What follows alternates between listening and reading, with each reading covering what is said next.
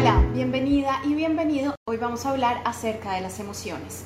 ¿Y por qué vamos a hablar de las emociones? Porque es un tema que socialmente se ha tergiversado mucho y es muy importante empezar a darle claridad a qué es esto de la asertividad emocional o de la inteligencia emocional.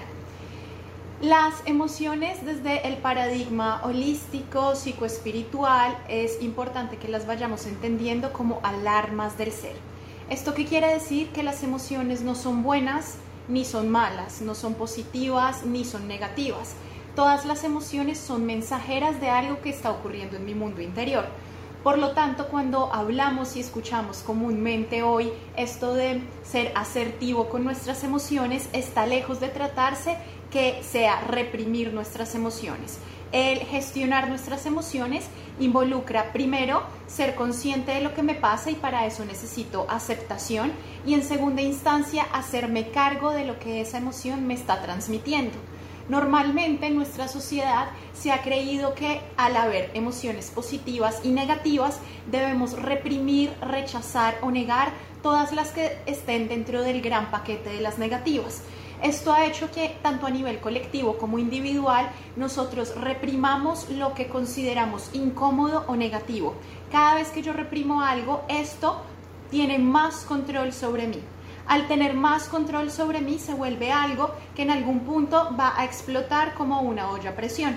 Eso sucede cuando yo creo que el gestionar las emociones es igual a reprimirlas. Ahora, ¿qué significa realmente ser inteligente emocionalmente o aprender a autogestionarlas?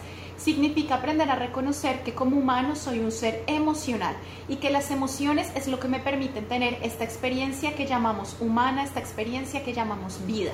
Sin las emociones básicamente seríamos robots.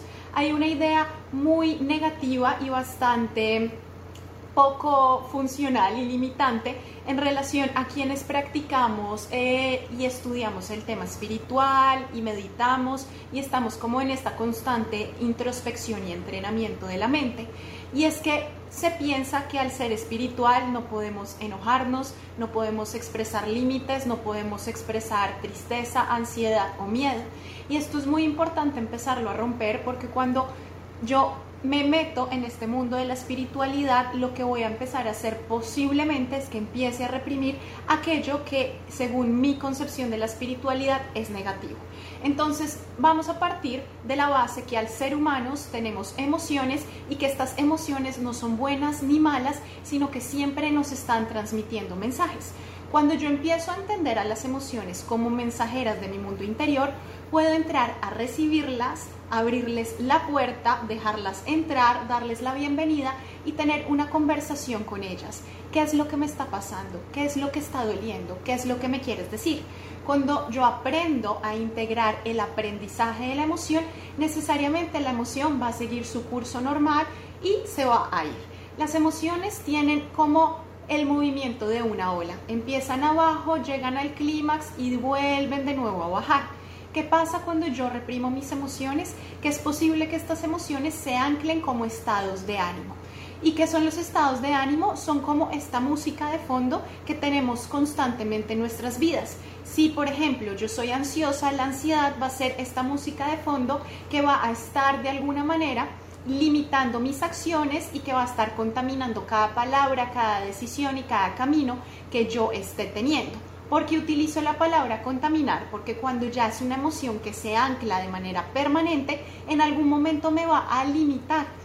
Y es por eso es muy importante que yo aprenda a ser consciente de qué emociones se han convertido estados de ánimo, es decir, ya no son como la ola que tiene su clímax baja y se va, sino que se quedan permanentemente en mi contexto emocional, porque este contexto emocional es el que de alguna manera va a determinar yo cómo observa, observe y viva mi mundo. Si es mi ansiedad, si es la tristeza, si es el enojo, claramente estas emociones en algún punto me van a generar limitaciones. Es por esto que es importante reconocerlas, aceptarlas, pero para eso darles la bienvenida. Y hoy te quiero hablar acerca de cuatro emociones básicas que experimentamos todos los seres humanos en nuestro día a día para que tú puedas reconocer los distintos mensajes que estas emociones puedan estarte transmitiendo y vamos a realizar un sencillo ejercicio de tapping, ahorita te voy a explicar qué es el tapping, para que justamente conectes con el mensaje de las emociones y que las emociones dejen de ser tóxicas y te impulsen siempre a la vida. Primero, vamos a hablar acerca de cuatro emociones. El miedo, el enojo, la tristeza y la culpa. El miedo básicamente es una emoción de alerta. El miedo siempre te quiere proteger y esta es básicamente el mensaje del miedo. Cada vez que experimentas miedo, pregúntate a ti misma y a ti mismo de qué me quiero proteger, de qué me quieres proteger miedo.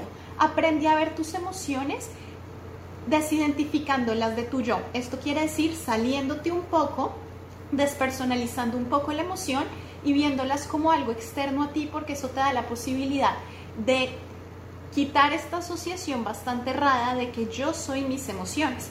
Cuando tú empieces a entender que tú no eres tus emociones, sino que dentro de esta experiencia de vida transitas por distintos espacios emocionales, puedes entrar a tener una conversación con las emociones sin que se vuelva algo personal o sin que se vuelva algo difícil de ver.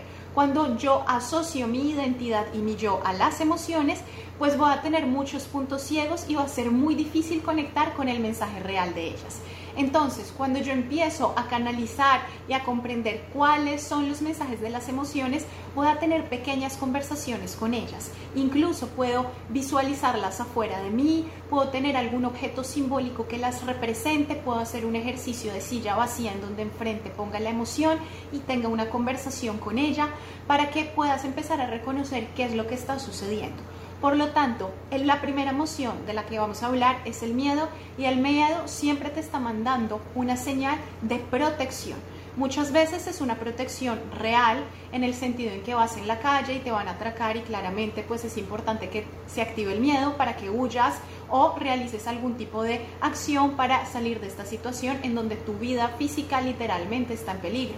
Sin embargo, muchas veces esa alarma del miedo se prende en situaciones en donde no estamos verdaderamente en peligro. Entonces es por ello que es importante que tú te des cuenta de qué te quiere proteger el miedo para que identifiques cuáles son las creencias y el paradigma mental que está sosteniendo y está nutriendo la idea de que la respuesta emocional ante situaciones en las que realmente no estoy en peligro se disparen siempre como miedo, pero para eso tienes que comprender de qué te quieres proteger.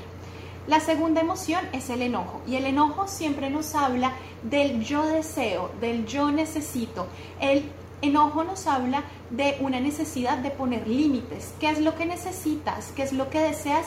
¿Y qué límites tienes que poner para que eso se haga realidad?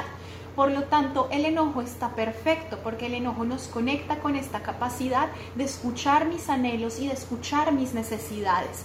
Entonces, cuando yo desde mi yo adulta me conecto con estas necesidades, puedo entrar a expresarlas desde un lugar adulto y no desde el lugar infantil de la niña o del niño interior en donde se hacen berrinches o se genera un comportamiento agresivo o violento con los otros o con nosotros mismos. La tercera emoción es la tristeza. La tristeza nos está hablando de transitar por un duelo o por una situación que no se dio. Entonces algo sucedió y no se dio. Y como no se dio, llega la tristeza en su magnífica sabiduría a ayudarnos a transitar en este puente. Por eso es importante que ante la tristeza tú siempre te preguntes, ¿qué es lo que tengo que aceptar? Porque la tristeza siempre te conecta con la aceptación del momento A al momento B. ¿Qué es lo que tengo que aceptar? ¿Qué aspectos de mí estoy, están muriendo. Cuando yo me refiero a duelo, no solamente es el duelo de un ser querido, de un ser amado, el duelo físico del cuerpo, sino que es el duelo de una relación, el duelo de algo que está transformándose en mí. Por eso, pregúntate, ¿qué es lo que debo aceptar? Y en cuarta instancia tenemos la culpa y la culpa justamente nos habla de esta capacidad de corregir los caminos. ¿No te ha pasado que has hecho tal vez algo que no ha sido tan correcto y empiezas a experimentar culpa como una sensación muy maluca en el estómago o en el corazón? Y es porque la culpa también tiene una función y la culpa es muchas veces la que nos ayuda a corregir el camino. Al igual que el enojo, al igual que la tristeza y al igual que el miedo, nosotros hemos interiorizado en exceso la culpa porque nos condicionamos con la culpa en situaciones en donde realmente no hay nada por lo cual sentirnos culpables. Por ejemplo, que no le caímos bien a una persona. No tendríamos que sentirnos culpables si el otro en su libre albedrío también tiene la capacidad de decidir con quién se relaciona y con quién no. Pero la culpa en el sentido esencial y en el sentido profundo nos conecta con eso que tal vez no actuamos de manera muy correcta y es el que nos ayuda a corregir el camino para actuar de manera correcta. Ahora, es muy importante, como te decía, que tú aprendas a identificar si estas emociones son emociones que vienen como una ola y se van o ya se han vuelto estados de ánimo que están contigo todo el tiempo. Yo puedo vivir como estado de ánimo el miedo, el enojo, la tristeza y la culpa y muchas emociones más y moverme desde este lugar sin siquiera darme cuenta. Por eso es muy importante que este espacio invisible emocional en el cual te mueves, que se convierte casi en el mar en el que nadas en tu vida, puedas empezar a darte cuenta y a visibilizarlo, a quitarle la transparencia para que al verlo puedas empezar a hacer todo el proceso de reajuste, de corrección, de liberación y de sanación, producto de este anclaje que se generó en esta emoción que se quedó muchísimo más del tiempo que era necesario. Ahora, vamos a realizar un ejercicio de tapping. El tapping es una técnica que tiene sus bases en la acupuntura y en la medicina china. En el tapping estimulamos ciertas zonas y puntos de energía de la medicina china. No lo hacemos con las agujas como sucede con la acupuntura, sino que lo hacemos estimulando algunas partes de, nuestro cuerpo, de estos puntos de la medicina china, pero haciendo toques suaves en la parte que queremos trabajar. Puntualmente en esta parte, en este ejercicio vamos a trabajar en la zona de la coronilla, es decir, vamos a hacer tapping en esta zona y en la medida en que hacemos tapping en esta zona, vamos a repetir en voz alta una afirmación que te voy a compartir y mientras la repites sigues manteniendo estos toquecitos suaves en la coronilla. Esto nos ayuda a liberar la energía contenida acá y también nos ayuda a ir reprogramando nuestro inconsciente con una nueva creencia poderosa. Entonces te invito a que te sientes cómodamente te voy a pedir que cierres los ojos y que respires profundamente, inhalando por nariz, exhalando por boca. Una vez más, inhalas por nariz y exhalas por boca. Y una vez más, inhalas por nariz y exhalas por boca. Te vas a quedar allí unos segundos y vas a pensar en la emoción en la que quieras trabajar. Ansiedad, tristeza, depresión, culpa, enojo, miedo, cualquier emoción que en este momento te esté afectando. Y te vas a conectar unos segundos con esta emoción, con alguna experiencia puntual en que hayas experimentado esta emoción y que haya sido incómoda y que te haya limitado de una u de otra manera.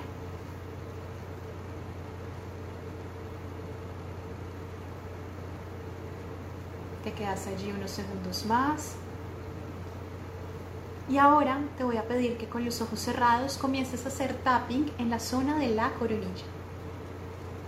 Sigues pensando en esta situación que te disparó esa emoción que quieres resolver o que es predominante en ti, que es frecuente. Haces tapping acá y vas a repetir en voz alta después de mí.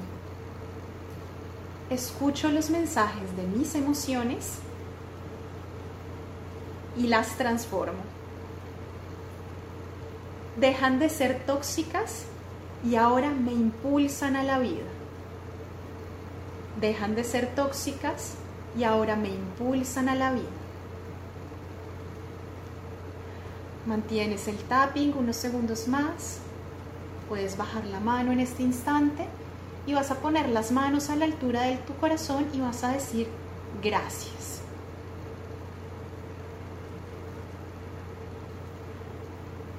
Lentamente, con una sonrisa en tu rostro, abres tus ojos y permites que la emoción deje de ser algo que te limita, algo que sea tóxico, y te conectas con el mensaje que te impulsa a la vida. Recuerda que cuando reconoces el mensaje de la emoción, te conectas con aquello de lo cual te debes hacer cargo, con aquello de lo cual te debes hacer responsable.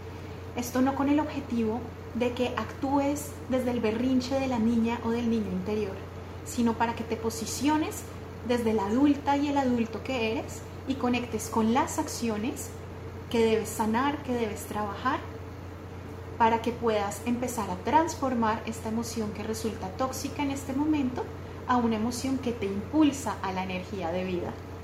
Te mando un abrazo enorme, cuéntame en los comentarios cómo te fue con esta técnica.